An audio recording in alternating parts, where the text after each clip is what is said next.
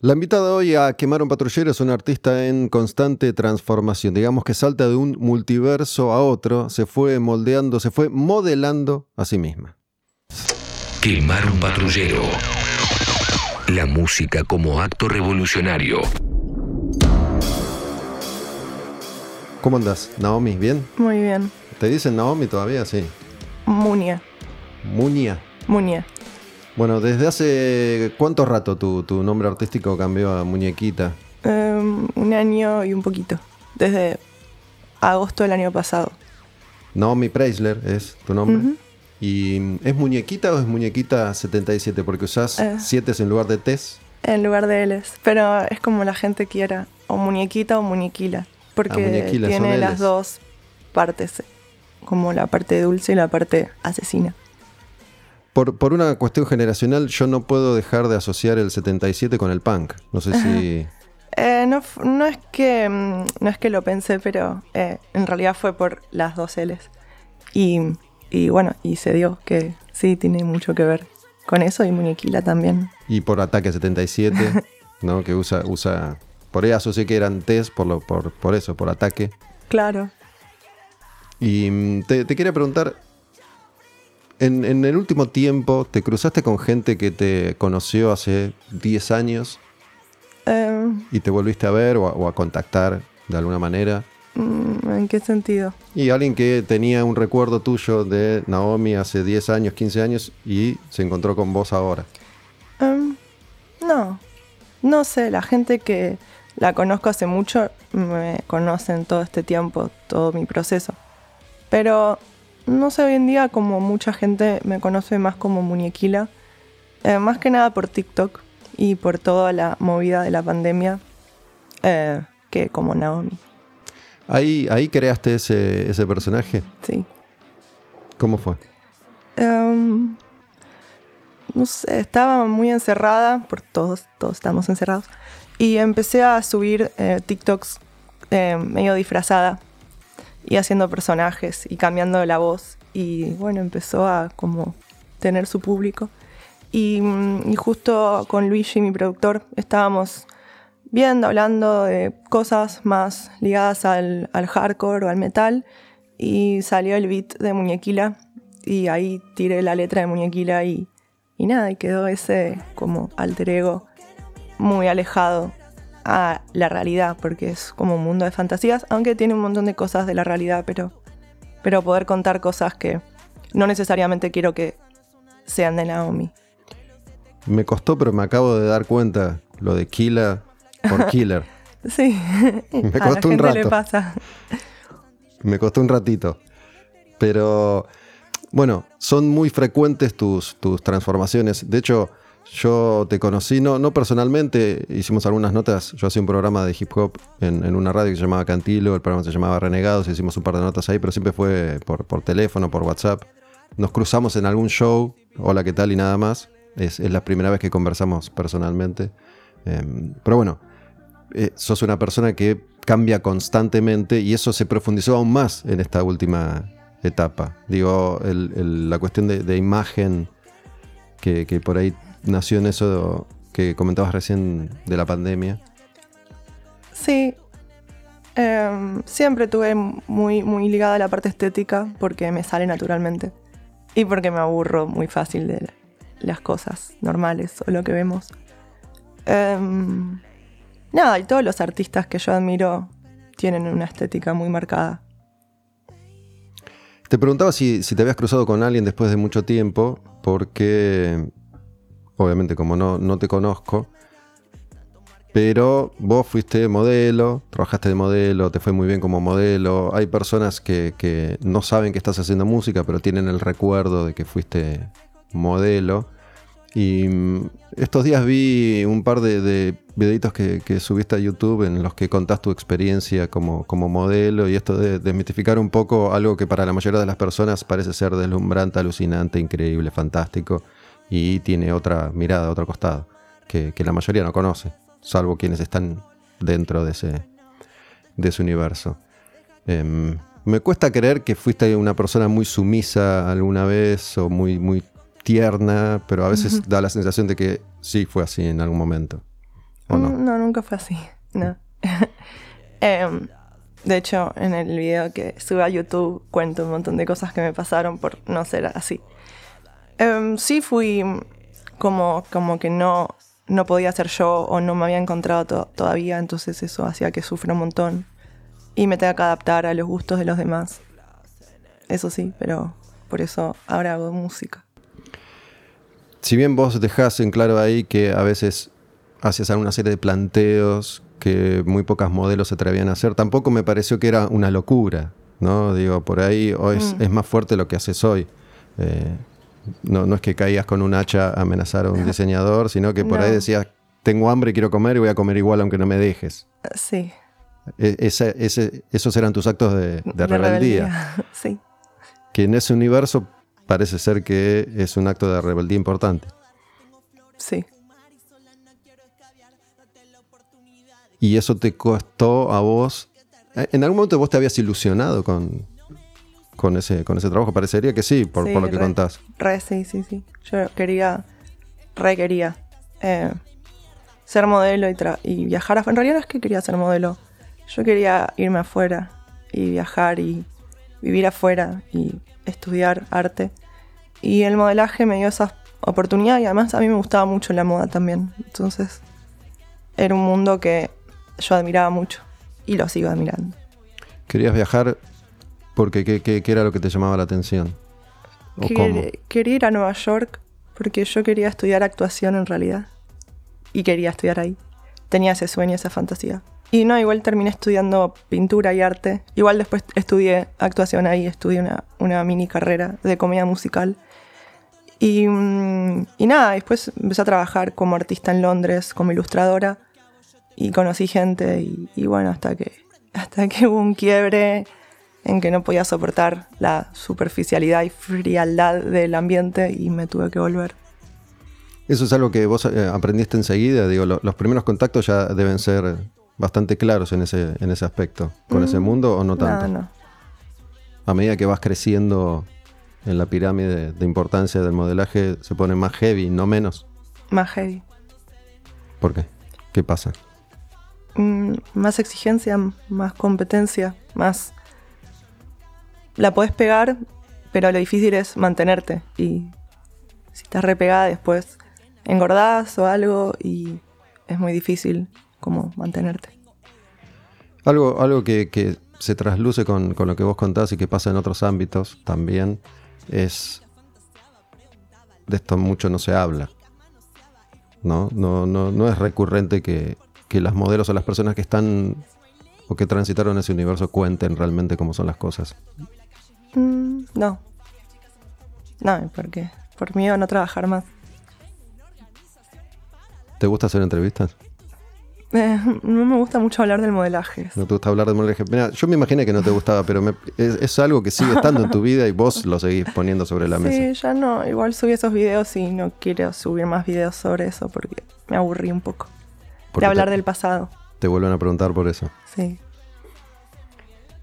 ¿En algún momento la pandemia te, te pegó raro? Sí. Al principio, después no, después me gustó, porque soy una persona un poco solitaria y me gustó estar ahí, encerrada en mi casa, haciendo cosas. Me dijiste que tenés un productor que labura con vos. Sí. ¿Es el mismo de siempre? ¿Fue cambiando? No, desde Muñequila, Luigi. ¿Y cómo, cómo fue que te acercaste a esto del hardcore y el metal que, que Mm. mencionaste hace un rato? Porque me, yo de chica escuchaba punk rock y, mm, y cuando saqué Fina y Lady, que fue mi segundo disco, un EP, me acerqué un poco a, ese, a eso, a un poco más punky. Un tema que se llama Fucking Fact es bastante 2000ero, tipo medio blink. Em, y nada, y Luigi tocaba en Denny, una banda medio punk, casi metal, tenían growling. Y a él también le encanta eso, le encanta los mismos artistas que a mí y bueno, nada, medio que a los dos nos gusta lo mismo y surgió esta idea de hacer este tipo de música. Si bien, no, no sé si vas a estar de acuerdo, pero si bien en tus canciones, a medida que fuiste grabando más canciones, siempre tuviste un pie en la cultura hip hop, trap. Sí, Pero bueno, fuiste por momentos más por el pop, ahora estás un poco más hardcore. Pero conservas esas, esas características. Sí, sí. Me parece que el trap está mutando y que los artistas que hacían trap hoy en día hacen incorporaron un montón de otros géneros porque ya siento de que de que estamos en constante cambio y de que no sé, como que el trap tuvo su boom hace unos años y hoy en día está mutando. Y eso es lo que pasa mucho con los géneros urbanos, que es lo que a mí más me interesa, de poder, poder hacer un trap punky, un trap más reggaetón, un trap pop, un trap hyperpop, un trap metal. Eh, nada, me parece que, que, el trap no es un género como muy estático. ¿Qué, qué, qué, qué tanto tiempo te llevan tus transformaciones? Hacer un video, por ejemplo... Un montón. El, el, esta canción Miss Sunshine es el último video en este momento, cuando estamos hablando ahora en principios de noviembre de 2021, y hay un montón de cambios de look en ese video. Sí. ¿Cuánto tiempo te, te llevó a hacer em, toda esa producción? No, más o menos, pero. Pero la verdad es que le pongo mucho a cada video de mí, entonces. No sé, lo saco cada tres meses, ponerle de un video al otro. Hoy en día hay artistas que sacan todos los meses o cada dos semanas. Pero sí, me lleva mucho más que nada pensar el, el concepto del video en general. Más que, más que hacer el arte, que es un montón de trabajo también. Pero. Pero sí, no, no es que es. Bueno, mañana filmemos un video. Nada, llévate un par de cambios y ya está. Cuando, cuando vos empezaste a, a transformarte en esta última versión de, de vos y estabas sola y encerrada, todo dependía de lo que vos tenías disponible para bloquearte y para transformarte. Sí. Que ya era un laburo aparentemente bastante profesional, digo. ¿Todo vos lo diseñás actualmente también? ¿El vestuario? Sí, la imagen, el vestuario, el maquillaje. Eh, sí, el maquillaje me maquillo yo, el arte lo hago yo y el vestuario lo, lo vemos con Alfonsina, que es mi estilista hace un montón, con la que nada, vemos un montón de cuestiones estéticas de muñequila. Así que hacemos un muy buen equipo. ¿Consideras que fuiste aprendiendo a moverte en el... Si bien, no sé, hoy, hoy te, noto como más metida en, lo que tiene que ver con, crear videos que el hecho de, no sé, hacer música puntualmente o de volver a, a poder tocar en vivo. Volviste a tocar en vivo, digamos, ya que nadie pudo hacerlo durante un par de años. Sí, obvio. Toqué hace el domingo pasado, hice un show de Halloween. ¿Y te sentís que ese universo es distinto al que vos habías conocido? Acá vos tenés más control sobre lo que podés y querés hacer. No, el show en vivo me encanta. Lo disfruto mucho, muchísimo. Es lo, es lo que más me gusta.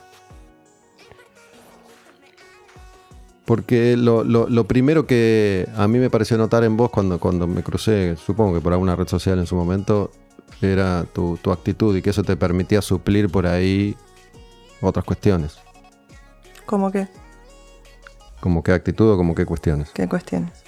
No, digo, de, no ser una cantante super mega profesional, pero vos tenías una actitud y, una actitud arrolladora. Y conozco gente que, no sé si seguís laburando con ese music, pero en su momento sé que laburaste con ellos y conozco gente y me contaron justamente eso de vos. Digo, que tenías una actitud siempre hacia adelante, como que nada te iba a detener. Puede ser. Pero igual cambia un poco, obviamente uno progresa en todo. A eso, a eso me, me refería. A, por ahí haber encontrado más tu forma de, moverte en esto que estás haciendo desde hace un tiempo. ¿Estás incómodo? No, no.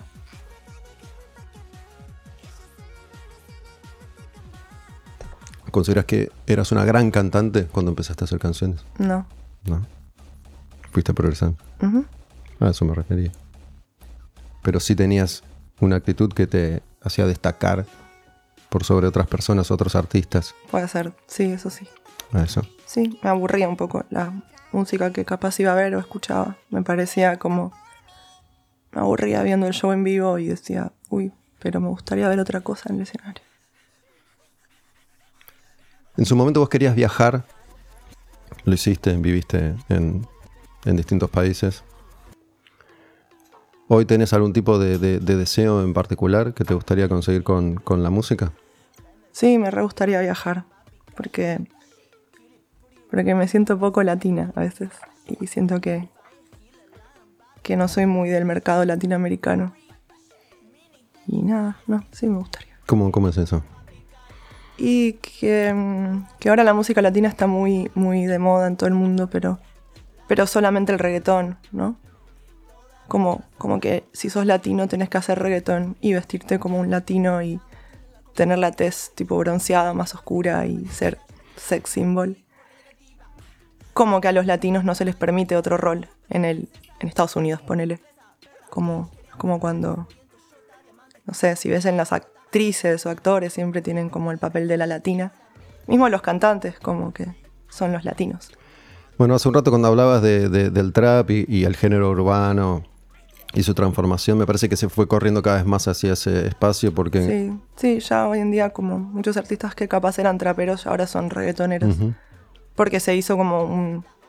Como que, como que el trap nació en Estados Unidos, entonces si vas a competir con traperos yankees, los traperos yankees lo tienen en el nacimiento, entonces es como que el reggaetón es, es algo que se creó en Latinoamérica y es un, un buen producto for export. Y, y nada, a mí me, incomoda un poco el tema de la hipersexualización en, en esa cuestión del ser latine y vender sexo, ¿no? O heteronormas. Tengo, tengo una teoría que no sé si vas a compartir, pero yo de alguna forma le echo la culpa a Puerto Rico. Digo, cuando, cuando Bad Bunny, J Balvin, Daddy Yankee, que ya, ya era bastante popular, empezaron a meterse en ese mercado, se me ocurre que es ahí cuando la, la gran industria entiende que todos los latinos tienen que ir para ese lado. Y ahí es cuando los argentinos que empiezan primero a tener los fits con, con los puertorriqueños se van corriendo también todos para ese lado. Y los que básicamente más populares son hoy en día, Kazu, Nicky Nicole, artistas que, que están logrando cosas que ningún artista argentino había logrado antes, que es justamente meterse de a poquito en ese mercado.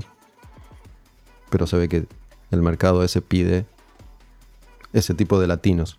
Claro. Sí, porque capaz otros artistas europeos o yankees les permiten estar vestidos. No sé, a Harry Styles puede estar vestido totalmente femenino o liso puede ser una chica gorda y estar vestida como... Y, y digo que, que eso de que, de que es una cuestión de Estados Unidos, de que si no sos de ahí, entonces te meten en un, en un estereotipo que es lo que ellos quieren consumir. Que es como, bueno, los latinos son esto, los afrodescendientes son por acá, los coreanos sí o sí tienen que ser K-pop, como, como que no te permiten mucho correrte el molde. Es lo que creo yo, lo que veo también. No solamente en la música, en los actores también, como por ejemplo, no sé, Jennifer López o Penélope Cruz, siempre como fueron ese papel de, de la latina en el cine de Hollywood. Mismo Darín en un momento dijo que él no quería trabajar en Hollywood porque no quería ser el latino siempre, ¿no? Como que los papeles que le ofrecían eran, eran esos. O, no sé, la, la chica gorda siempre es tipo la, la que muere, la amiga gordita que muere. Como en Stranger Things. No, no hay muchas protagonistas gorditas. ¿Cómo, cómo se llamaba la chica que, que desaparece para Sí, siempre sí, no me acuerdo. en Stranger Things, en, en la escena de la pileta? Sí, sí, muy traumática. Pero además me parece que es la única persona en Stranger Things que realmente parece que murió. Sí. Todos los demás volvieron a la vida de alguna sí, forma. sí, todos los lindos volvieron. No, no, no se me había ocurrido pensar que era por, por, por eso. porque- no, pero digo que, que Stranger Things no deja de ser un producto re yankee, ¿no? Donde, donde los actores son lindos. ¿no? Ojo que, bueno, hace, hace un par de años que terminó ya la última temporada. Entiendo que, que el año que viene se va a estrenar la próxima. Ya me olvidé los nombres de los personajes, pero este que es el policía, Ah, sí, eh, sí, ese que, aparentemente muere, pero sabemos que no Sí, muere. Está en Rusia. Muy lindo no es. No, no, no, es verdad. No, Capaz que porque es hombre. es... no, es verdad, pero sí, capaz porque es hombre. Porque las chicas son re lindas. Y Leven, la pelirroja, la adolescente, bueno, Winona. Sí, son muy hermosas. Se me ocurre que igual no hay, no hay mucho para, para hacer ahí. Digo, no. no sé si vos, vos vas a poder contra el sistema capitalista No, de Estados yo- Unidos. Yo no puedo ni loca. Sin embargo, tú, digamos, el que te ve no, no, no debe pensar que sos latina. Digo, la primera impresión debe ser otra. sí. ¿Eso, ¿Eso ayuda o no ayuda a fin de cuentas? Mm. Me refiero a... Y mi público, mi público consume música emo, dark, más punky, más, no sé, como un poco más oscura.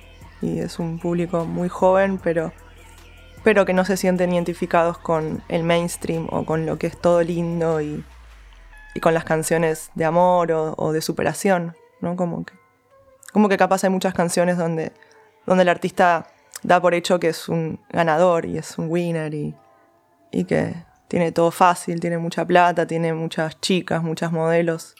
No, es algo que no entiendo por qué es bueno tener modelos alrededor. Y, mm, y nada, mi, mi público es como, no me representa eso, soy outsider y vienen y me escuchan a mí y creo que es como un, nicho dentro de, del- de la sociedad, porque la mayoría no es así. Bueno, cuando, cuando hice esa breve intro al principio, y yo dije que estabas moldeando tu, tu propia historia, me refería un poco a eso. Creo que vos lograste crear tu propia tu propio espacio. ¿no? Mm. Que no, no, no es tan fácil y no es, no es sí, tan común. porque también yo ya estuve en, en la hegemonía, ¿no? Siendo modelo, siendo un objeto. Y sufrí un montón de abuso de ese sentido. Y me parece que no está bueno y, y me salí de ahí. Entonces hoy en día veo capaz gente que quiere y muere por estar ahí y me da como un rechazo, como... mm, no, No sé si escuchaste a Malandro o Malajunta sí. alguna vez. Se, se me ocurrió pensar que en ese sentido se parecen porque creo que él también, digo, él, él viene de ese, de ese palo, más allá que tiene un origen distinto al tuyo, de- del rap y del hip hop y de esa cultura, pero logró armar un, un espacio propio, que es de él, es único, que tiene un montón de características y gente que se, se identifica con lo que él hace y me parece que se, se adecua un poco a, a la descripción que vos estás haciendo también, ¿no? Que Claro. empezaste a armar ahí tu propio espacio y la gente se identifica con, con vos más que con algún tipo de música o... Claro, es como que no es que sos parte de un género, entonces la gente te escucha porque hay, a ver qué artistas son de este género, bueno, todos estos, vamos. Es como tu propio flash, tu propio mundo, que no es que hay otro como vos. Y sí, en algún punto lo, lo difícil es que a, a veces quedas afuera, ¿no? de- del Mm. sistema. Pero bueno, no sé, no sé hacerlo de otra manera. Y tenés un, tenés un discurso, digo, sos una persona capaz de, de- de decir algo, de, de- se nota que, que podés configurar una idea, un concepto y estás, estás planteando algo que no, no es lo más común, no es, no es la norma. De alguna manera, no sé si te gusta esa definición, esta definición o no, pero es como más real. Digo, parece ser que vos sos esto que, que estás mostrando, más allá de, de toda la, la carga artística que le pongas. Hmm. Y, y se me ocurre que ahí es donde la gente se puede identificar con lo que haces. Sí, sí, porque, porque no muestro a la artista exitosa que, que lo tiene todo y que es feliz. Y mismo yo cuando consumo artistas, escucho a los artistas que, que tienen breakdowns y que, y que te muestran cosas duras también y de superación y como que, como que igual siento que hay una vuelta a lo emo en, en algún punto. Porque Eso- yo cuando era chica era palo más emo que otra cosa. Eso, eso te iba a preguntar. Más o menos en el año 2000, no sé, no sé si ahí estabas eh, en pleno modelaje, ponele. En el 2000, Sí. no era chica, estaba en la primaria. Tenés razón, 2010.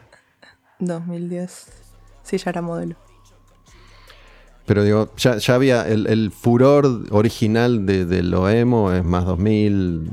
Sí. ¿no? ¿No, ¿No lo llegaste a vivir o sí escuchabas alguna cosa de lo que Eh, entonces era considerado emo? Sí, en el secundario es como que. Como que se dividía en los que escuchaban Daddy Yankee, eh, Chapa C y Don Omar, y los que escuchábamos Green Day, My Chemical Romance, eh, Panic at the Disco, Evanescence. Eh, y después empezó a, a- salieron todos los en MTV empezaron a pasar mucho hip hop, Missy Elliott, Eminem y tuve esa etapa donde flashé como con Missy Elliott fue como wow, yo quiero ser ella. pero siempre me, me, me gustó mucho más el punk rock. Y por eso después, cuando, cuando empecé a hacer música como más ligado al trap y eso, en algún punto estoy contenta de que hoy, hoy en día puedo, puedo volver a, a lo que a mí más me gustaba, que era ese tipo de música, con guitarras eléctricas. New Metal llegaste a escuchar Linkin Park o, Sí. o Korn o Limp Bizkit Sí, o todo eso. Slipknot. Slipknot. Bueno, hay un poco de Slipknot en, en, en algunas cosas que estás haciendo Sí. ahora. Sí, mis productores, porque son tres ahora, son muy fans de Slipknot. ¿Cómo, cómo llegaste a, a Luigi de, de Denny? Digo, ¿e- ¿esta impronta vos la traías antes y justo te cruzaste con él? ¿O Mm. Sí, al yo ya tenía ese tema Fucking Fact, que era bastante ese palo. Y no, y la conocí, va, yo ya la conocía a Majo, la Catos de Picante, de la agencia Picante, que una- me la encontré yo, mi productor de Fina y Lady se había ido a vivir a España y estaba buscando un productor. Y le dije, che, estoy buscando un productor. Y me dijo, hoy tengo el productor ideal para vos porque es tu estilo, tocar una banda punk rock, te va a encantar. Y ella lo estaba managereando, así que me- le escribí por Instagram y nos encontramos y fue como medio que tenemos la misma onda. Más allá de lo que cualquiera pueda pensar sobre, sobre, sobre las redes sociales y, y el uso que hoy le damos y las herramientas que hoy existen, se me ocurre que al, al haber tenido vos esa posibilidad de, de crear bastante sola, digo, con esas herramientas, sin, sin depender de, de agentes externos, por ahí te permitió surfar, no, no sé si la industria de la música o, el espacio de la música es muy distinto al de, al de las modelos, en, en cuanto a la, a la realidad que atraviesa un artista que quiere empezar a lograr algo en la vida y a medida que vas creciendo un poquito te vas topando con eh, circunstancias, con productores, productoras. No, no sé si es tan distinto. Eh, te, confieso algo, yo est- este video o estos videos que vos hablas, los que vos hablas sobre, sobre tu, tu experiencia viviendo en Japón, viviendo en París, viviendo en Nueva York, me, me hizo sentir identificado con lo que yo viví en la radio, ponele. ¿no? Yo trabajé en radio muchos años y en un momento sufrí un desencanto bastante fuerte y me sentí identificado con, con esa circunstancia. Sí, se aplica. Muchos de los comentarios era como, ay, pero en la danza también pasa eso, ay, pero en el cine también, ay, pero en esto también. Y yo empecé siendo modelo a los 15 y después de ahí me metí un poco en el mundo de las artes visuales y sentí lo mismo y me metí en la música y, y lo sentí mucho menos, por eso en la música me sentí mucho más cómoda. Pero en algún punto pasa también eso.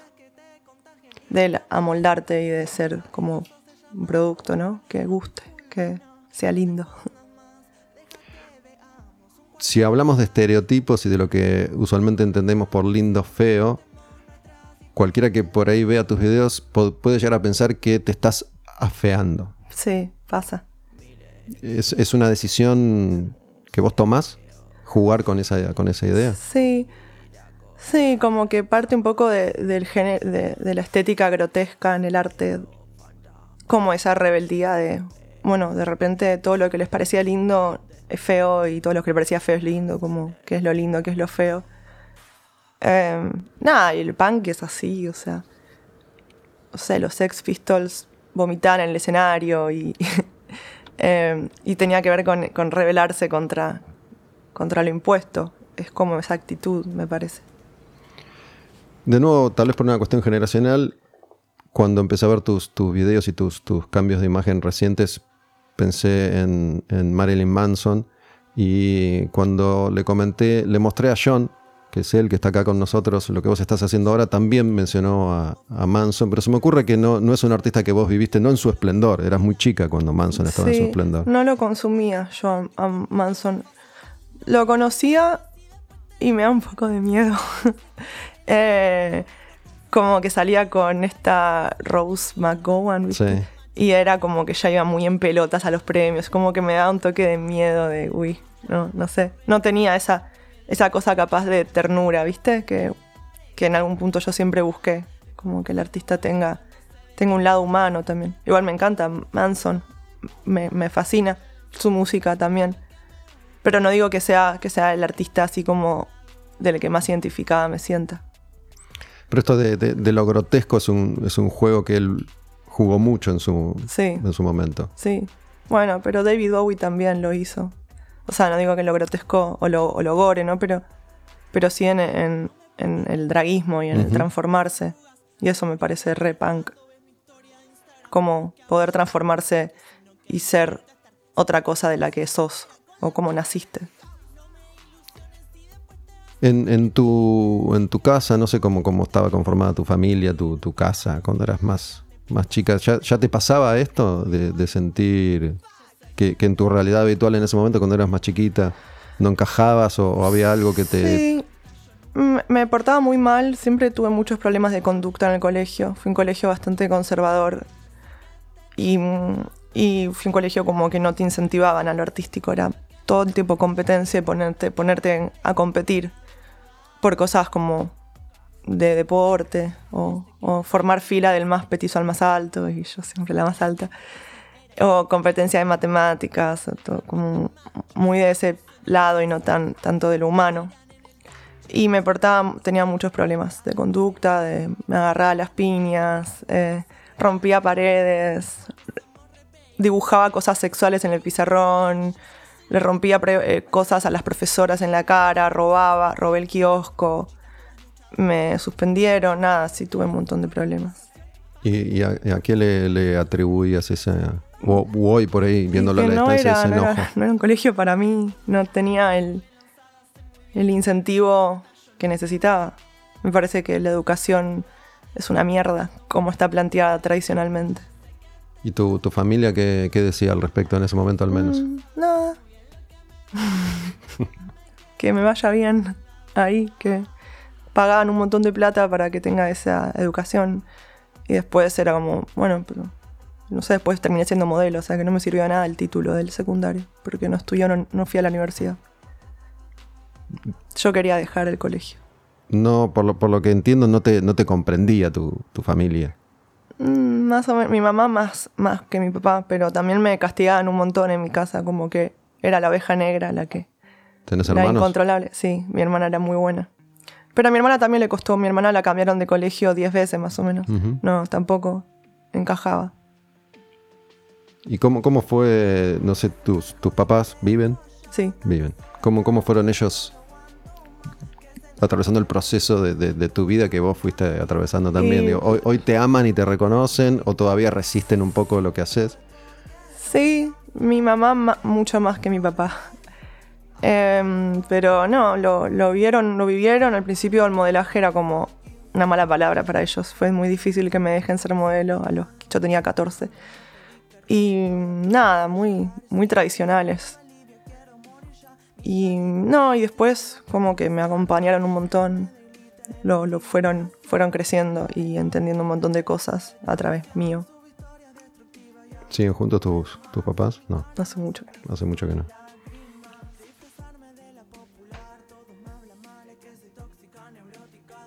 Había discusiones entre tu mamá y tu papá por, por esto que a vos te pasaba y que por ahí tu mamá te entendía más y tu papá menos. Sí, sí, lo llamaban siempre del colegio para, para ir a reunión de padres por, por mi comportamiento. Y mi papá le daba la razón a la profesora y mi mamá me defendía a mí. Ujú. Y se peleaban porque como no, no estaban de acuerdo con la educación.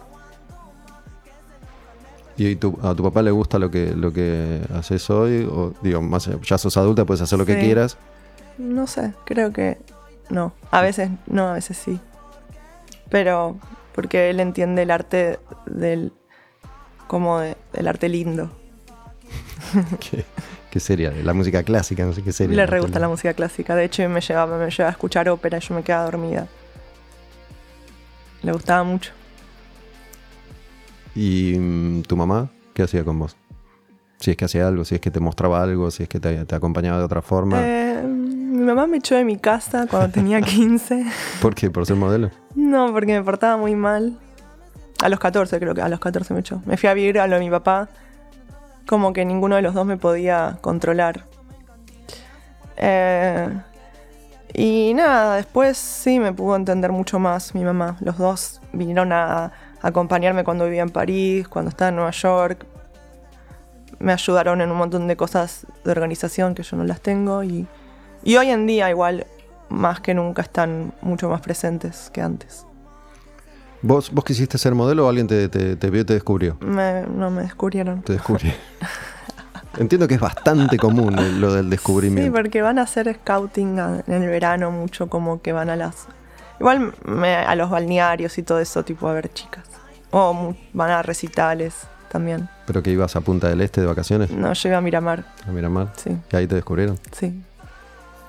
¿Cómo fue? ¿Me, me puedes contar? Más allá Sí, que no quieras hablar de eso Estaba ya. caminando con mi hermanastra por la calle, la peatonal. Un día de lluvia me frenó una chica vestida de negro y me dijo, vos tenés que ser modelo, no sé qué.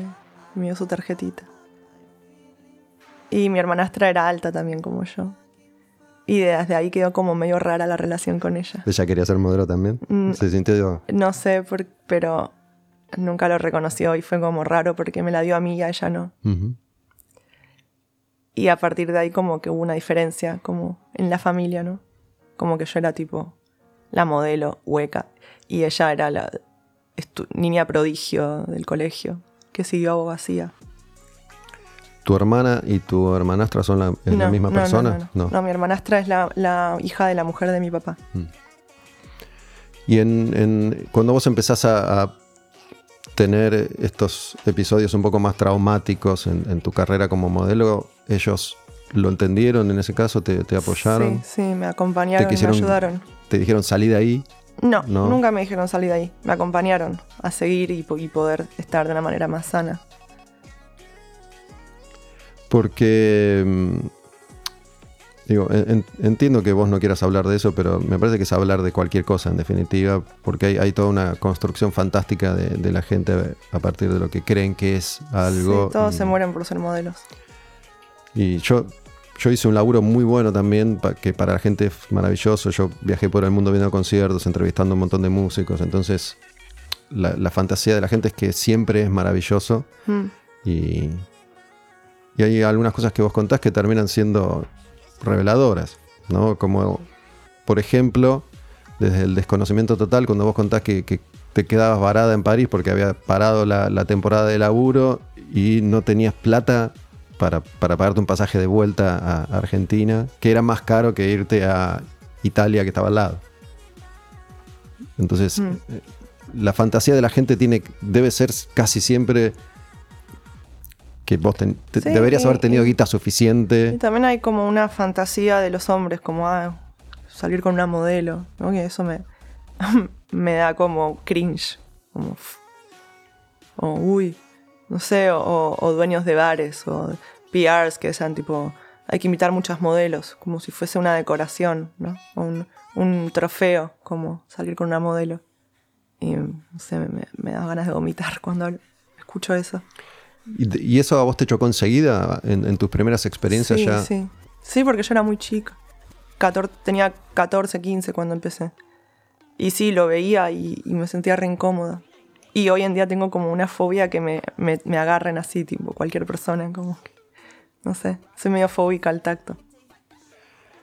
Un, un poco conozco eso. Yo me casé con, con una modelo, la mamá de mis hijas es modelo y cuando la conocí ella estaba trabajando y, pude entender y, ver esto que vos decís, ¿no? Que, te agarren y que te toquen y que te, lleven de un lado al otro o quieran llevarte de un lado al otro. Eh, no, no, no vi muchos desfiles, un par nomás, pero pude ver eso. O, desfiles en, discotecas de noche, donde eso por ahí se da. Hablabas recién de bares y eso, donde se, se daba de otra manera también. es- es- Esta cosa de. Sí. La fobia, la, la fobia no, pero digo, sentirte muy alta y que llame la atención y querer, no sé si a vos te pasó, pero que agacharte un poco, no sé, ella me hacía caminar. Yo, yo no soy petizo, pero bueno, ella es igual que yo de alta, entonces me hacía, me hacía caminar por el lado alto de la vereda. Ah, sí, eso y esas cosas. Sí. Este, así que bueno, un poquito puedo entender. Y bueno, ella eh, tomó la decisión de no hacer eso que vos hiciste cuando, cuando el aprendiz se le, se le presentaban por oportunidades de irse afuera, dijo que no. No, no, no quiso vivir esa, esa experiencia. Este, pero bueno, es cierto que existe toda esta fantasía de, de los hombres y el universo de las modelos. Eh, qué sé yo, así, así está planteado también. En, la música pasa un, pasa un poquito, hay, hay una fantasía que en definitiva termina siendo igual, es una fantasía. Hmm. Hoy, hoy vos te sentís mucho más segura en, en, ese, en ese aspecto. Digo, podés tomar todas tus decisiones sin, más allá de, que no te gusta que te agarren del brazo, puedes tomar todas las decisiones que, querés tomar sin, sentirte... A, vos y, al laburo que hoy estás haciendo, digo, sin, sin sentirte por ahí incómoda o insegura. Sí, obvio, obvio que sí. Sí, sí. Porque me imagino que hay cosas que deben seguir pasando. Sí, los, capaz en los sellos discográficos o los productores. Pero siempre como fui como, no, no es lo que yo quiero esto. Yo como que siempre decidí lo que yo quería al fin y al cabo en la música. Bueno, de nuevo, cuando yo mencioné la actitud hace un, hace un rato también me, me refería a eso, ¿no? Como que da la sensación de que vos estás decidiendo qué es lo que, lo que querés hacer. Y, tarde o temprano eso se empieza a notar y, me imagino que se empieza a respetar. Por ya te puedes plantear, plantar de otra forma. Hmm. No sé si, si por ahí cuando eras más pendeja seguramente era más difícil lograr eso.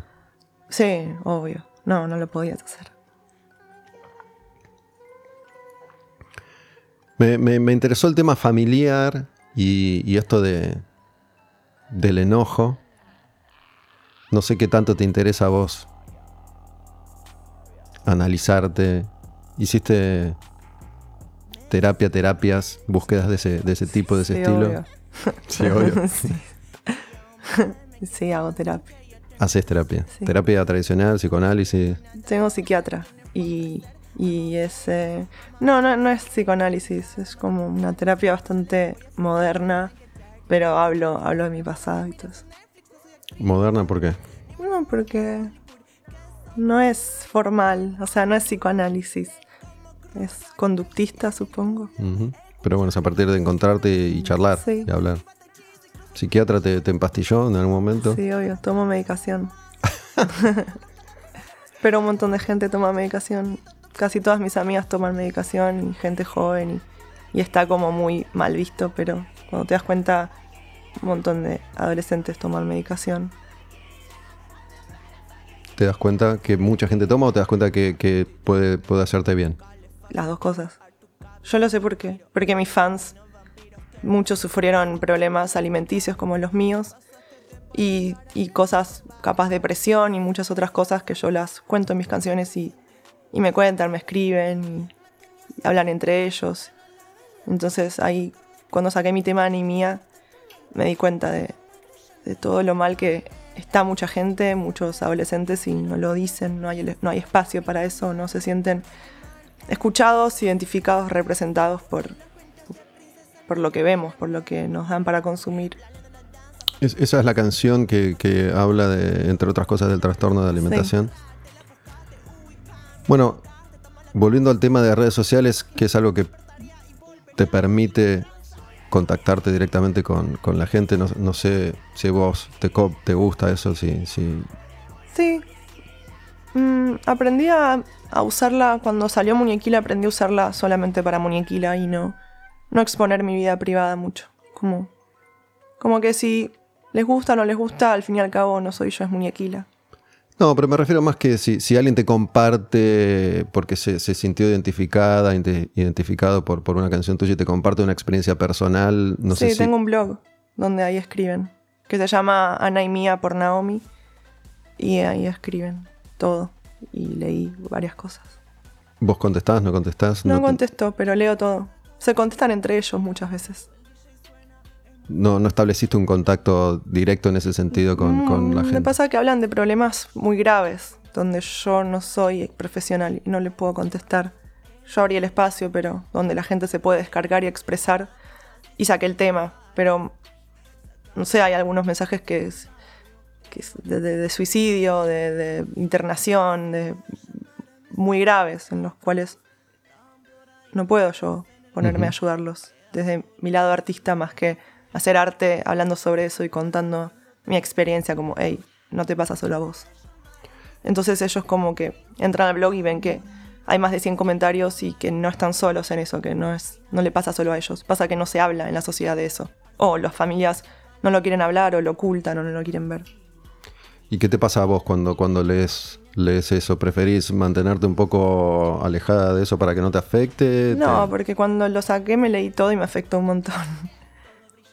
Me sentí impotente, pero.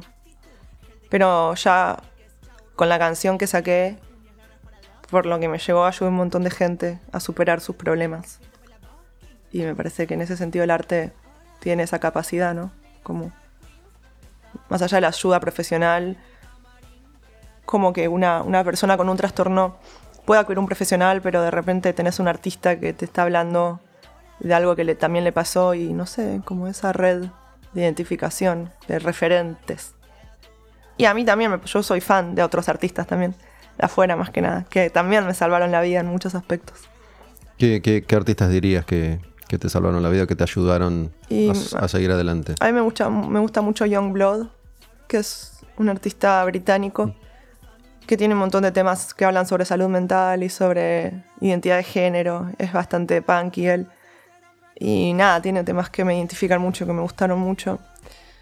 Bueno, Billie Eilish también tiene temas bastante profundos, que cuando salió fue como, uy, al fin un artista pop que, que está deprimida y que cuenta de cosas que le pasan por la cabeza oscuras. Y después Melanie Martínez, es otra artista estadounidense que uno podría decir, ay, pero ella es re latina y ella también como que no se sentía latina por más de tener un apellido latino y hace una música, hace como un pop melódico y, toca temáticas como mm, las cirugías plásticas, la obsesión por eso, eh, sobre el abuso, sobre el ideal de familia perfecta, sobre mm, la bulimia, sobre, bueno, sentirse una marioneta, como, como que todo lo cuenta desde con letras muy hermosas y con una estética muy teatral. Entonces, no ves la realidad así exacta, bruta, sino que ves todo un mundo de fantasías donde entre líneas está contando algo muy tremendo. Y tiene un público muy chico, entonces me parece muy hermoso eso. ¿Vos, ¿Vos experimentaste trastornos alimenticios? Sí.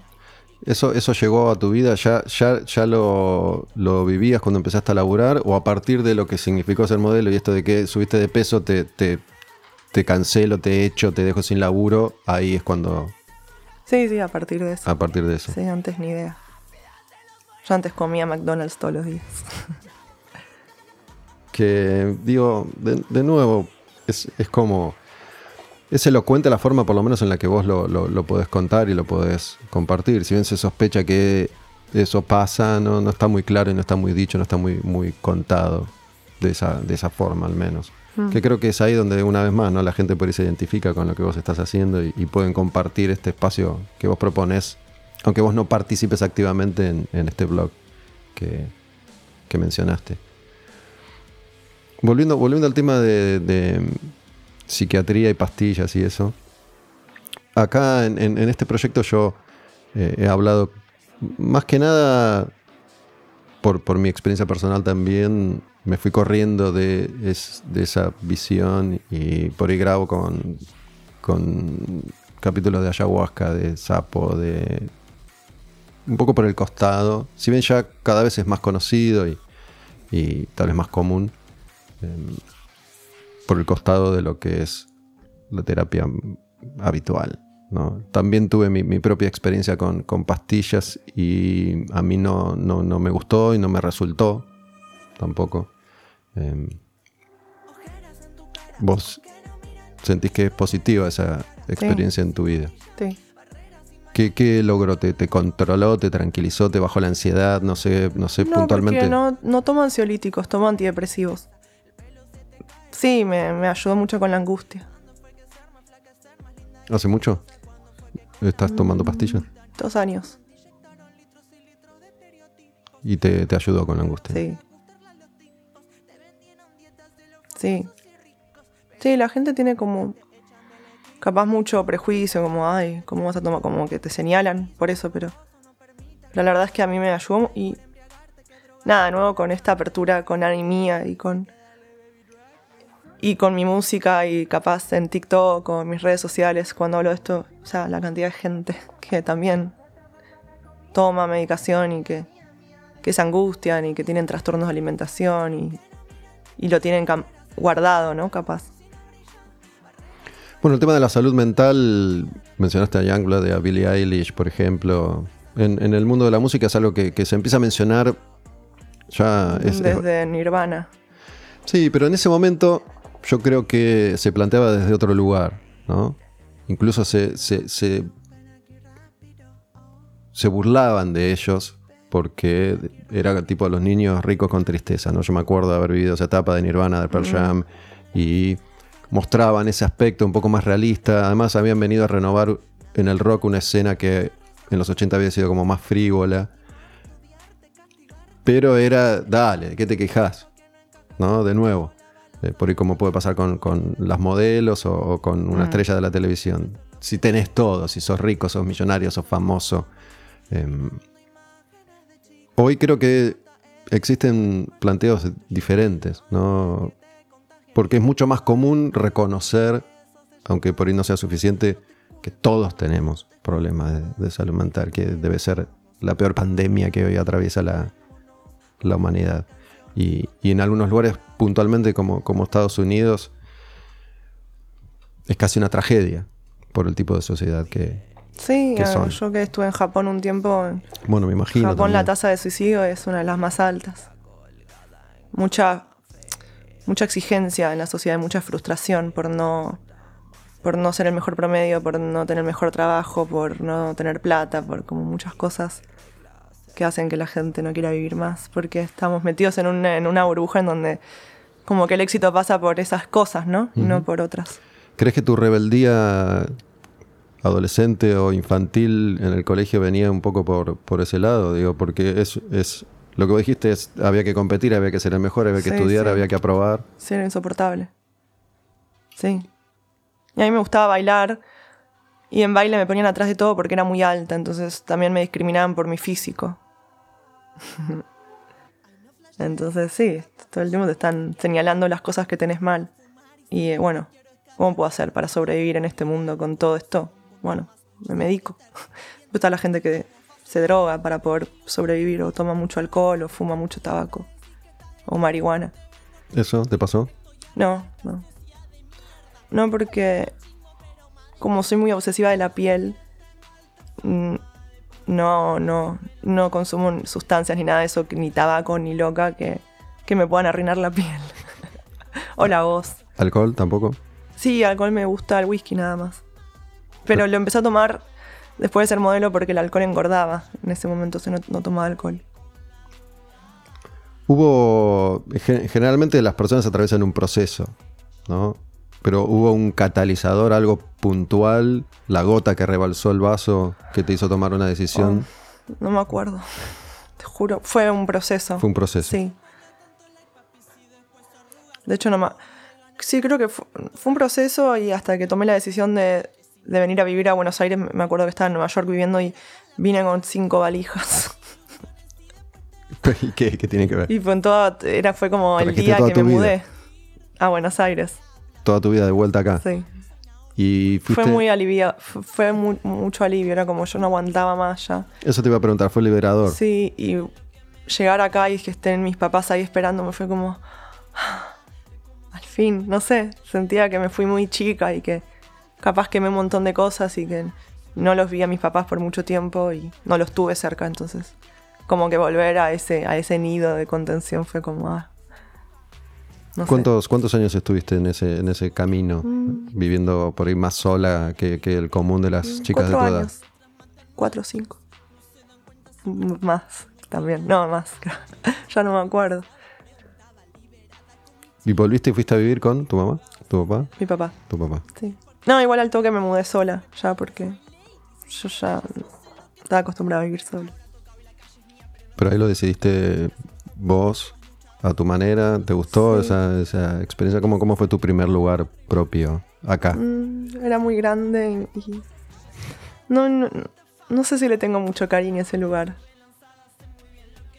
Por el tipo de relaciones que tenía, ¿no? Como también, como que yo nunca había estado en pareja y, y cuando volví como que experimenté un montón de cosas que no había, no había experimentado, como amistades del colegio, con las cuales no me llevaba muy bien después de ese tiempo, como que no, no era mi grupo. Me sentía como un poco sola, incomprendida también. Y no sé, como que fue medio un departamento que no, no sé, medio oscuro. Y me mudé un montón de veces igual. Después el otro que tuve, me- ya era mío ese departamento el otro. Y ese le tengo mucho cariño porque ahí como que explotó toda mi parte musical y pude, no sé, le tengo como mucho amor de, de inspiración. Habías mencionado que bueno, te gustaba dibujar y, bailar. ¿La música siempre estuvo presente también? ¿O recién en esa etapa dijiste voy a hacer música yo? A mí me gustaba, me gustaba bailar mucho. Yo quería ser actriz de comedia musical. Y mm, tocaba la guitarra de chica, sí. Porque me gustaban todas estas bandas punk rock y me gustaba tocar. Oasis, ponele. Em, pero no, como, como mis, mis primos eran mu- son músicos, estudiaron en el, en el conservatorio y como, como que la música de mi familia era otra cosa, era tipo el prodigio, ¿no? Como, como tener skills y, y estudiar mucho, tipo clásico casi. Entonces, como que te dividían, en mi familia te dividían quién era para qué cosa. Bueno, vos sos bueno en la música, vos sos bueno en esto, vos sos bueno en esto, vos sos bueno en tipo, cada uno tiene su rol. Estaba estructurado, estaba diagramado. ¿Y tu rol cuál era para ellos? El dibujo, El dibujo. sí, Dibujás bien, digamos, es, es Sí. algo que, que hiciste siempre, y haces. sí. Cuando, cuando vos diseñás poner el maquillaje o, o- o la imagen que vas a tener, ¿la dibujás Mm, primero? Sí, muchas veces sí. Sí, hago bocetos.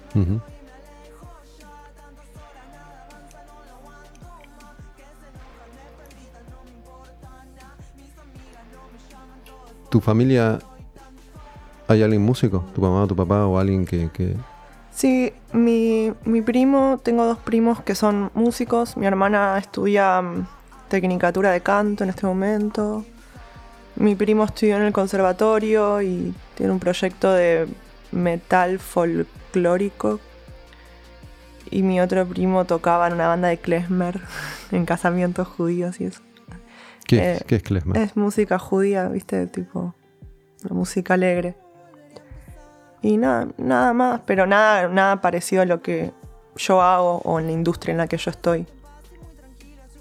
La, ¿qué, qué onda la religión? ¿La religión en tu familia es- fue o es un factor importante? Para mi papá sí, sí. Fue como un peso. ¿Para él o, o para vos él? Para mí él. papá. Em, esto me costó más darme cuenta. Son judíos, Sí, más que lo de Kila. Es. eh, yo no sé nada de religión, digo, entiendo que, que por ahí hay distintas facetas que dentro del judaísmo se pueden seguir, digo, hay, hay una cosa muy estricta de, de- o muy ortodoxa de parte de tu papá. Mm, un poco sí. ¿Y eso estuvo presente en tu crecimiento? No, No. ¿Te rebelaste contra eso? sí. También.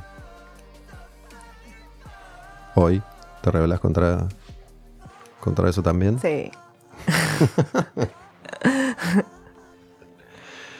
¿Qué, qué onda el, el- el muñequito? Es Me- como Me ayuda a la, a la ansiedad. ese, eso te iba a decir, es como algo de iba a decir de apego, que no me parece que no, no es mi, yo mi- soy muy fan de los peluches y los gatitos. Tengo dos gatos. gatos de verdad. Sí. Y, y tengo un- una cartera que es un conejito, un peluche. Y como que a veces cuando salgo con eso me siento acompañada como con mi monstruito. Lo estás pinchando hace rato. Sí, pero... Representa a alguien, ese lo creaste vos, lo hiciste vos, Sí, ese- sí, sí. lo, lo cosiste vos. Sí, Sí. Sí, pues puede ser que represente. En este momento representa a alguien. ¿A quién estás acuchillando en, en- en la yugular? Pero bueno, te, te da, te da como una tranquilidad. Sí, re. ¿Qué pasa si, si no está? Sí pasa de verdad. Si no está, te lo olvidaste en tu casa, no sé si, si, si va con vos a todas partes, que Eh, a veces, supongo yo, no sé, te sí. puedo dar seguridad que sabes que estaba en tu cartera, está ahí. sí, sí. Si lo olvidamos, ¿pasa algo o no? No. No, no tenés que volver a buscarlo. Miro fotos de mis gatitos. Y eso también te, te ayuda. Sí. No, mencioné a mi hija, mi hija tiene 10, pero tiene su, su gatito, de, de hecho es un gatito de apego que desde bebé... ¿De verdad? No, un gato de verdad no. Ah. Un peluchito que desde bebé lo tiene y hoy ya hace varios años que, que puede ir al colegio sin el gatito, pero cuando era chiquita por ir al jardín lo llevaba y lo sigue Yo teniendo siempre ahí. llevaba mis peluches al colegio. En el primario también. De grande también. Y te- les hacía un. tenían su cuadernito, todo.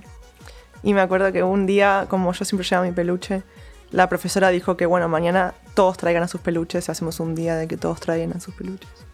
Y yo siempre, yo en mi cama de chica era, era todo peluche, no había lugar para mí, era tipo lleno de peluches. Ujú. Y cuando me iba a dormir, como que sacaba uno por uno, no los tiraba, no me gustaba tirarlos, los apoyaba. Los uno acomodabas. uno, Después los acomodaba un montón.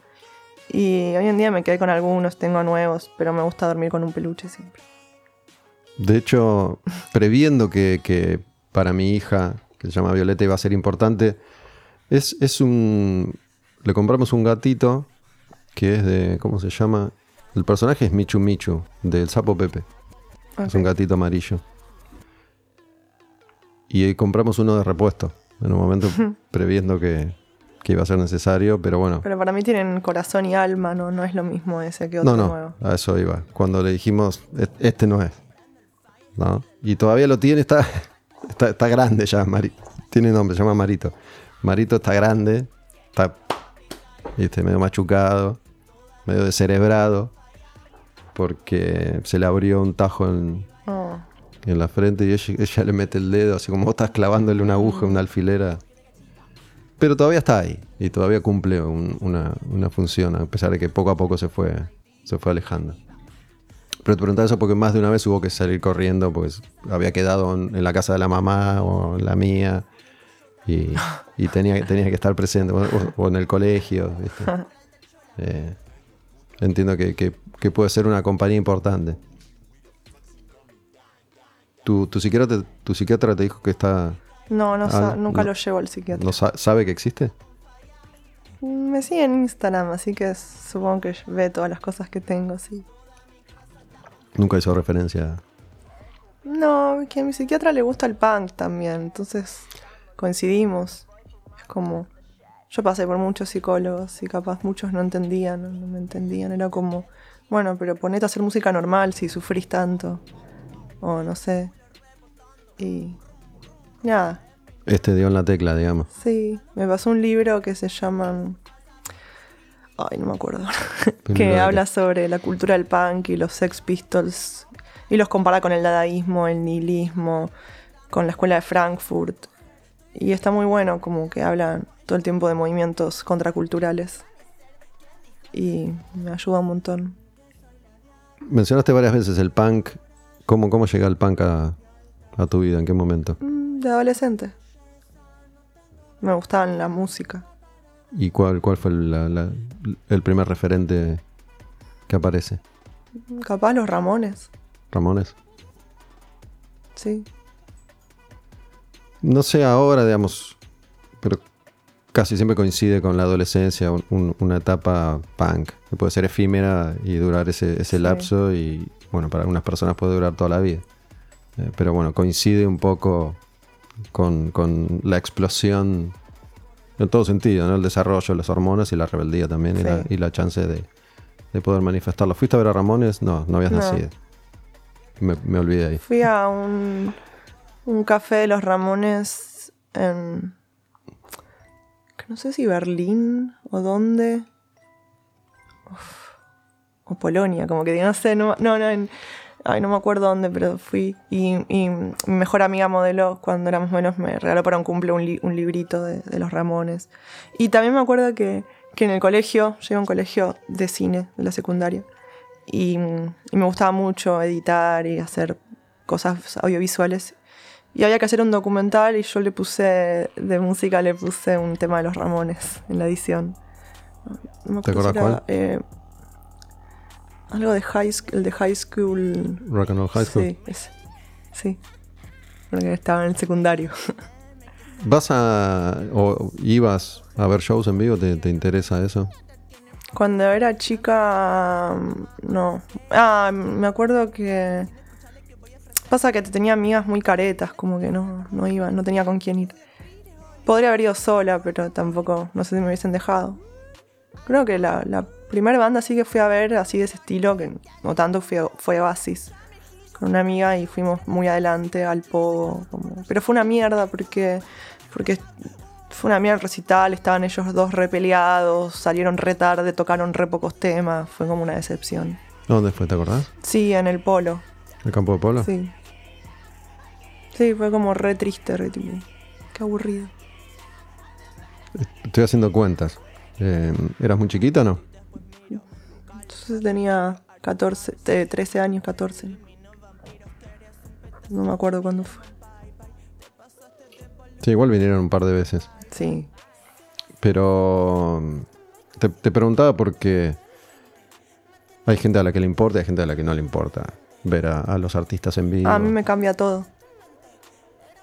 Los artistas que yo me gusta, todos, yo- tienen un show en vivo increíble, como que, como que el show en vivo me parece de lo más lindo de la música.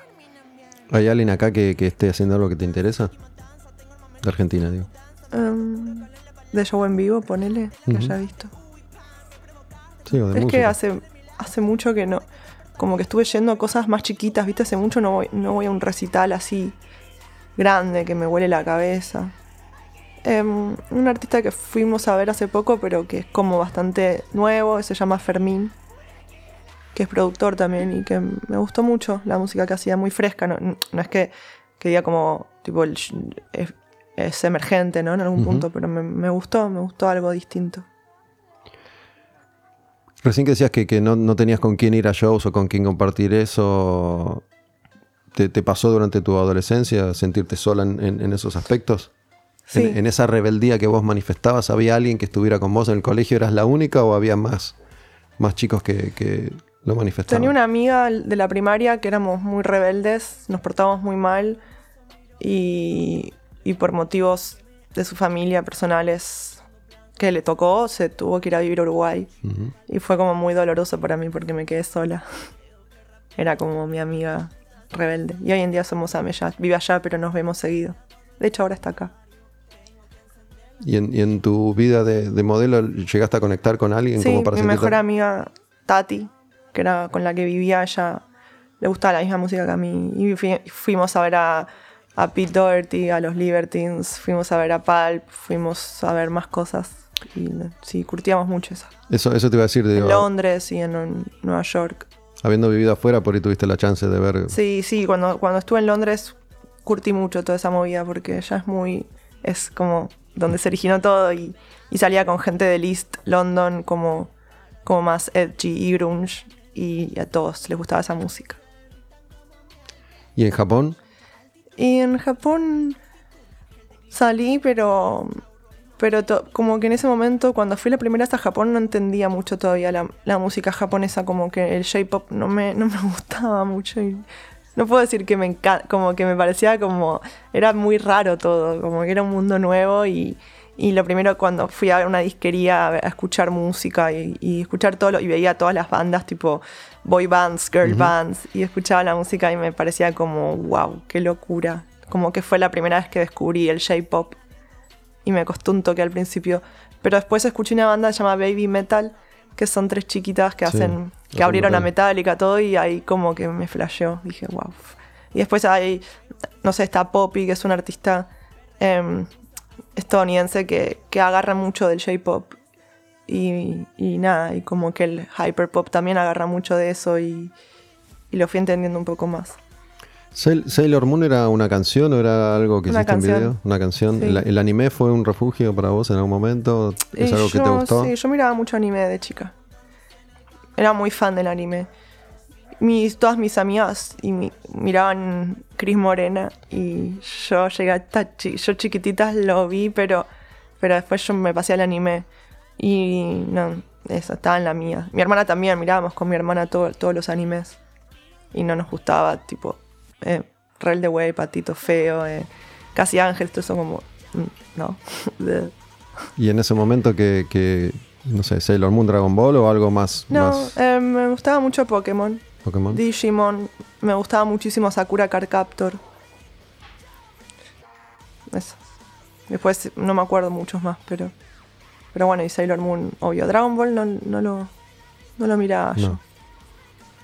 Porque hay, hay una cuestión ahí en, en la cultura japonesa y en el anime que es básicamente lo, lo único que consumimos masivamente nosotros. Casi, casi ningún otro tipo de, no sé, salvo arte- artes marciales, pero digo, casi ningún otro tipo de expresión artística de Japón se consume masivamente, no sé en el mundo, pero acá por lo menos. Bueno, el origami, pero capaz no es tan masivo. Pero digo, ti- tiene mucho de, de- de toda esta cuestión que me parece que, que a vos te gusta artísticamente, Sí, ¿no? La, la cierta os- oscuridad. Sí, porque el anime es re triste también. O sea, yo lloraba viendo Sailor Moon. Y, y llora mucho y tiene como esa, ese amor imposible, ¿viste? Y, y los personajes sufren y, y hay cosas muy gore. Cuando matan a alguien le sale sangre el cerebro, como cosas tipo wow. Eso me encanta. Tus, tus videos es- es- están muy bien hechos. em, y en, en esto saco unas cuentas que no tengo demasiado fundamento, salvo la, la experiencia. Que deben, deben, me imagino, igual hoy por ahí hay herramientas que, que no son tan caras como antes para lograr ciertas cuestiones, pero que no, no debe ser barato hacer un video de esos que vos haces, ¿o sí? No. No. no. pero sí. O sea, Por ahí te las ingenias. sí, sí. Sí. Me las ingenio un montón. Pero digo, se me ocurre, voy a ser prejuicioso una vez más, que si vos dijeras, bueno, voy a responder a esto que se supone que quieren de mí, voy a ser latina, voy a ser reggaetón, voy a ser linda, voy a ser alta, bla, bla, bla, probablemente podrías tener millones de reproducciones, no lo sabemos. No el, sé. el- el camino que elegiste es el que a vos te gusta y, y es un poco más largo. Digo, Mm. eh, no, como que no... Tenías un montón de seguidores, un montón de, re- de reproducciones, un montón de, de views y un montón de gente que labura con vos. Pero no sé si, si te pregunto, no sé si eso genera recursos suficientes hoy en día Económicos. como para poder soñar a lo grande Claro. a la hora de hacer un video, por Y ejemplo. No. por eso. Me imagino que, que no. No. Hay gente que cree en vos, eh, te, te endeudás. Un poco sí. Con- nos ingeniamos para conseguir la plata para poder hacerlo, pero. Pero sí, más que nada, como este año de pandemia, viste que, que los artistas siempre nos entra un ingreso de Sadai, que está bueno, que ayuda un montón cuando tocas en festivales. Es como que este año de pandemia fue muy duro para todos los artistas en ese sentido. Como que primaron los artistas virales de YouTube en los ingresos. Pero, pero sí no es que me permita mi economía en esto hacer videos tipo flashear grande. Sí, me imaginaba. Digo, hoy en día para que, para que las views o, o las reproducciones sean realmente redituables tenés que tener de a millones. Sí. No, no, por, no. Ya no. Pero, pero digo para que sí, para poder invertir un montón de guita en tu música, sacando solo de YouTube, porque en pandemia no hubo festivales, no hubo Ujú. Sadaik. Medio que sí. Y en, en- en- el otro negocio que existe dentro de la música, digo, si bien estamos como atravesando un bache que no sabemos, ahora se, se está abriendo y empieza a haber actividad de nuevo, no sabemos exactamente qué va a pasar, cuánto va a durar, cómo se va a, reconfigurar. Hay, hay un bache de dos años que seguramente va, va a plantear un antes y un después. Em, pero en, cuan- antes de estos dos años, en, en el circuito en el que vos empezaste a moverte, ¿con qué, con qué te encontraste? ¿Te sentiste bien, cómoda? Eh, Antes, antes de la pandemia, digo. Cuando, se, cuando, cuando esta realidad no existía todavía y me sentí mucho más cómoda en pandemia. estaba ¿Qué? más guardadita con tu muñeco. No, porque como, como que mostraba muchas cosas por TikTok, por YouTube, como todo ese universo digital que a mí me, me re gusta y me siento como eso, resguardada y comprendida. que como antes de la pandemia yo estaba como muy fóbica socialmente o, o me, me- no sé, como me costaba. Y nada, eso. Yo me refería a cuando vos empezaste a tocar, a grabar. Hay, hay todo un circuito que depende en qué ámbito te moves que está, que está ahí funcionando, que, que ya existe y ya existía. Digo, eso, es, ese, ese microclima fue fácil, fue amistoso para vos, o, o funciona un poco como lo que decís ahora, te, te las ingenias con la gente que te rodea para lograr objetivos. Ujú, eso. Segunda opción. ¿Cuántos años tenés ahora? ¿20? ¿30? Nueve. 29, 30.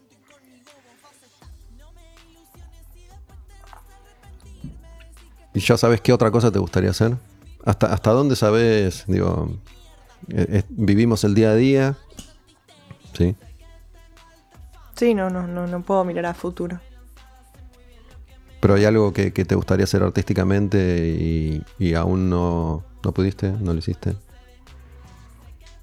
Y me gustaría actuar más.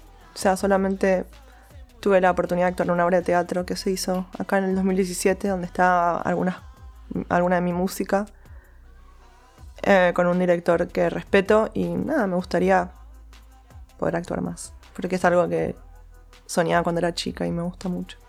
Y medio que con muñequila a veces actúo un poco. ¿Cuál es el lugar en el que te sentís más cómoda? Digo, no sé, hablaste de, de redes sociales un par de veces. Para mí, por ejemplo, yo me siento, en general, hago, hago esto hace mucho tiempo y me siento mucho más cómodo y seguro en un estudio de radio frente a un micrófono que, no sé, en la calle, qué sé yo. Digo, más, más cómodo, más, más tranquilo. ¿Cuál, ¿Cuál es tu lugar en ese sentido? Eh, me gusta mucho el estudio de grabación. Estando con mi productor, ranchando y escuchando música y como ese momento en donde no importa los números, las views, la plata, la aceptación, el si va o si no, es como que es el momento de creación donde está naciendo algo y todavía no, no, no está empaquetado. Con él te sentís cómoda, no, no, no, no aflora la ansiedad ahí, por ejemplo, estás tranquila. Sí, Es como un lugar de protección, digamos. Sí. Sí, donde lo único que importa en ese momento es la música, no importan otras cosas comerciales o, o la imagen o, u otras cosas. ¿Estás pendiente o, o- o en algún momento lo estás de, de las views y esas cuestiones? Mm, en otro momento de mi vida sí, en este momento no, porque tengo mi público fiel que, que vienen a mi show, que, que compra mi merch, que escucha mi música, que, que me siguen y, y me siento muy feliz con ellos y cómoda y, y me gusta haber construido esa red de, de seguidores como fieles, ¿no? En un show, por ejemplo, Mm. cuando se da esa circunstancia, vos ahí estás cómoda como para tener una interacción con la gente que te va a ver. En- ya en redes sociales dijiste que mejor no, que hay como una distancia ahí. No, no dije que no. Pero digo, con- que no yo, respondés yo vos. hago en pandemia, ya hice dos, hice dos fiestas de Zoom que se llama Aquila Party. Mm. Que la última se con- eh, era, fue para 40 personas, así, fans de Muñequila de todo el mundo. En la primera fue por el estreno de Muñequila, se- les mostré el video. Y en la segunda fue el cumpleaños del video de Muñequila y vinieron todos como montados de Muñequila. Y les mostré dos temas y les pregunté cuál tenía que sacar y todos contestaron mi Sunshine. Entonces saqué mi Sunshine. Por ellos. Y en los shows, en el último, el domingo, sí salí, salí. A veces me, me traen regalos, dibujos, como mucho, mucho ahí art de muñequila me han mandado. O cosas hechas por ellos, cartitas, golosinas que me gustan. Como muy personalizado todos los regalos. Y en el domingo sí salí a saludar un poco. La, la vez pasada no, no podía porque era doble función y no tuve tiempo. No tenías y tiempo. A las 12 ya había que estar en tus casas por el toque de queda. ¿Apareció alguna rareza, algún estoqueo, algún. alguien que, que, Ah, no me acuerdo. que la flashee con vos? Mm, no. Así como grave, no. No, pero bueno, eh, en red social puedes bloquear, qué sé yo. Pero es, es una propuesta bastante jugada la tuya y, y pueden aparecer todo tipo de personajes. Claro. Sí, pero por ejemplo en TikTok lo que pasa es que cuando aparece alguien a bardear es como que ya hay un ejército de gente saliendo a Tenés un- defender. Un beehive, ¿viste? Como que si alguien me bardea o bardea, bueno, bardea muñequila, yo no hago nada, ya se encargan todos de entrar a, a hackear su TikTok y Sí. comentar en todos los TikToks como pobre por esa persona, porque la vuelven loca. Beehive es eh, el ejército de Beyoncé. Ah, Que son, son trillones aparte. No, pero como que mejor no te metas con ella claro. porque. Es como los tinistas, que también son ahí. Claro. Me imagino. Pero bueno, ahí armaste tu, tu, tu espacio. Sí. Naomi, gracias por, por haber venido. ¿Tiene, ¿Tiene nombre? Eh, Voodoo. Budo. Gracias, gracias No, por, por haber venido. Naomi Preisler, muñequila Gracias. en Quemar un Patrullero. Gracias. Chao. Quemar un patrullero. La música como acto revolucionario.